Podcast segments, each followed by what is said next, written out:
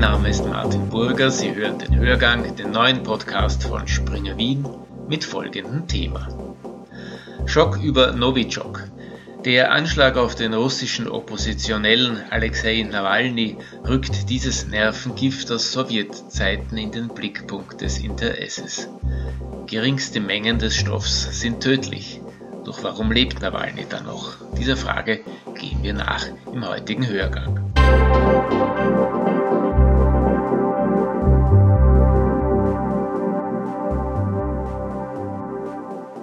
Das Wesen einer Vergiftung oder dass du mhm. Menschen vergiftet ist, dass, sie, äh, dass es geschmacklos, geruchlos mhm. und farblos ist. Mhm. Ja, das ist das Wesen von Missbrauch in der Chemie.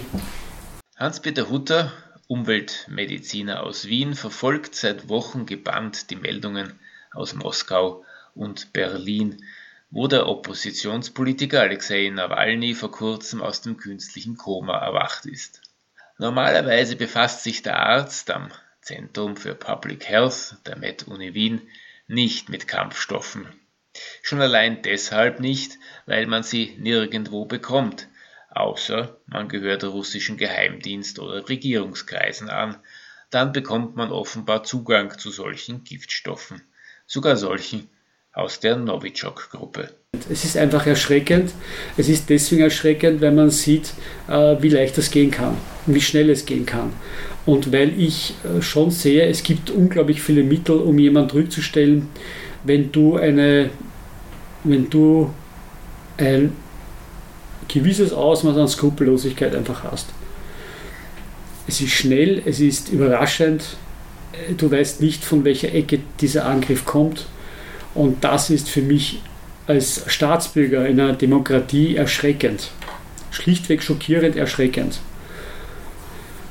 Diese Skrupellosigkeit ähm, ist für mich schockierend.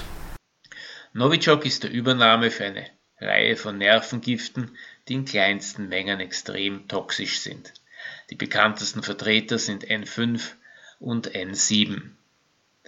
Doch Novichok ist nur eine von mehreren tödlichen Stoffgruppen. Diese unterscheiden sich unter anderem in ihrer letalen Dosis. Hutter dazu? Äh, dass die, die Rangfolge ist, dass das Novichok äh, das am höchst toxische ist. Dann kommt das VX, dann die G-Reihe und dann einmal das, das E605. Also so ist diese Giftabfolge. Der Buchstabe G in der G-Reihe steht übrigens für Germany, ein Hinweis auf die kriegerische Herkunft der meisten Kampfstoffe und Nervengase. Wenn man sich die Mordanschläge der jüngeren Vergangenheit vor Augen führt, man denke nur an das Novichok-Attentat auf den Überläufer Sergei Skripal und seine Nichte Julia vor zwei Jahren im britischen Salisbury, dann fällt auf, dass manche der Opfer überleben.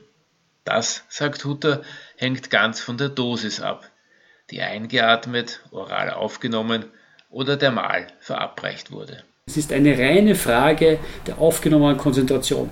Da ist wirklich die Dosis macht das Gift. Und äh, beim Nawalny ist es so, dass der das im Moment überlebt hat, ja, muss man auch sagen.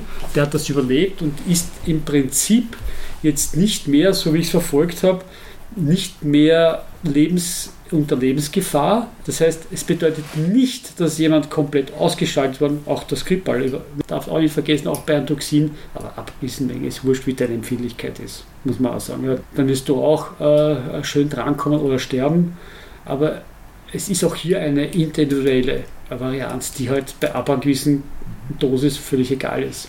Nawalny ist es ein bisschen so, dass bei ihm jetzt natürlich die Frage ist, okay, der wurde akut vergiftet, der, der ist da eigentlich in, auf der Intensivstation mehr damit aufgewacht, der wurde beatmet, weil das Gift eben auch die Nerven, äh, die, Nerv, äh, die Atemlähmung und Herz, alles betrifft praktisch.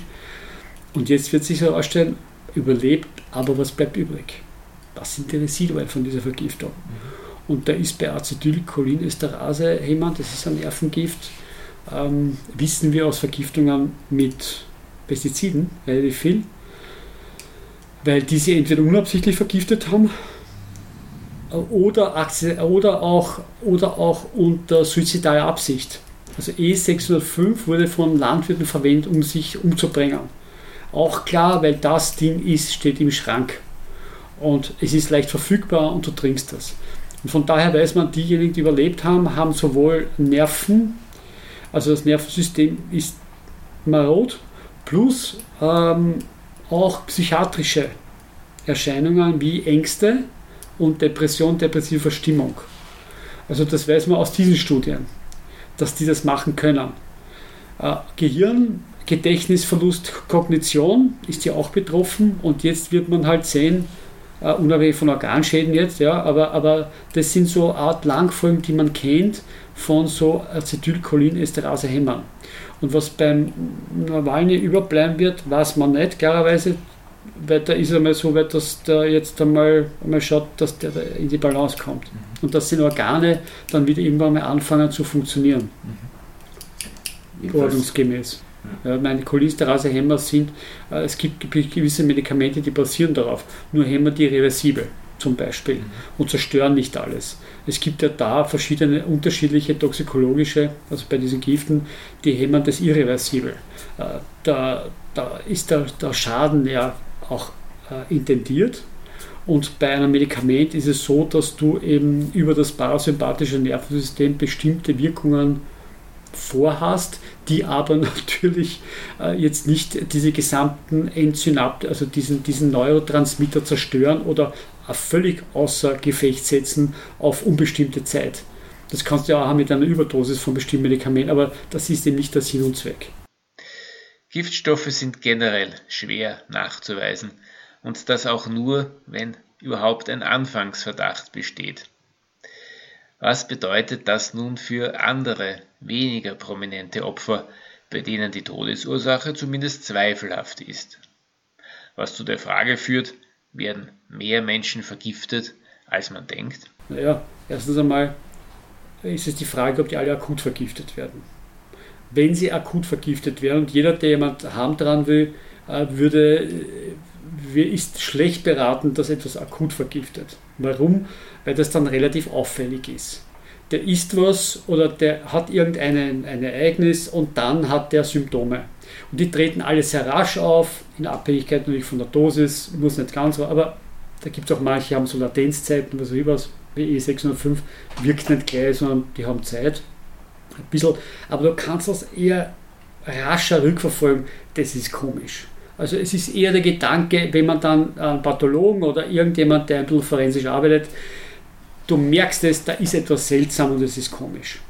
Auch in Abhängigkeit vom Alter, du weißt, die ganzen Morde von der blauen Witwe waren ja ganz anders. Aber da wäre es meiner Sicht schlecht beraten, wenn man das so macht. Äh, die Schwierigkeit aus meiner Sicht liegt daran, dass man Gifte entdeckt, die ein bisschen schleichend verappliziert werden. Ja. Und äh, E605 ist ja nicht umsonst äh, das Schwiegermuttergift genannt worden, weil äh, das eben verwendet worden ist. Ah, es ist die, das, das hat jeder gehabt, jeder Landwirt. Ja. Das war ja praktisch ein äh, Pestizid. Das heißt, der Zugriff ist enorm einfach. Und das ist halt dann reingeträufelt worden. Und dann ist es abhängig auch von der Kunst desjenigen, wie, wie das jetzt äh, entdeckt wird oder nicht. Aber es ist definitiv im Alltag, wo äh, es auch um ältere Menschen geht. Man sagt, der hat eh schon was gehabt, Herzkreislauf. Ist das ja praktisch enorm schwierig, da etwas nachzuweisen. Und, na, aber insofern vollkommen richtig, der, das Ding, es ist oft im Einzelfall schwierig und dann muss man auch immer sagen, äh, wenn es ganz, ganz alte Leute trifft, stelle ich einmal die Frage, ich weiß es wirklich nicht, wie es ist, beginnst du dann hier wie wild zu suchen? Weil du musst ja hier entsprechend Untersuchungen starten. Die müssen speziell sein auf das überlegt, ein, du musst einen Verdachtsmoment haben, dass es in diese oder in diese Richtung geht. Äh, und da stelle ich aber die Frage, ob das System das überhaupt kann, ob du so viele Ressourcen hast und auch dann auch die Möglichkeit, oder sagen wir so, den Menschen, der sagt, irgendwo stimmt da nicht. Ja, um das geht es eigentlich.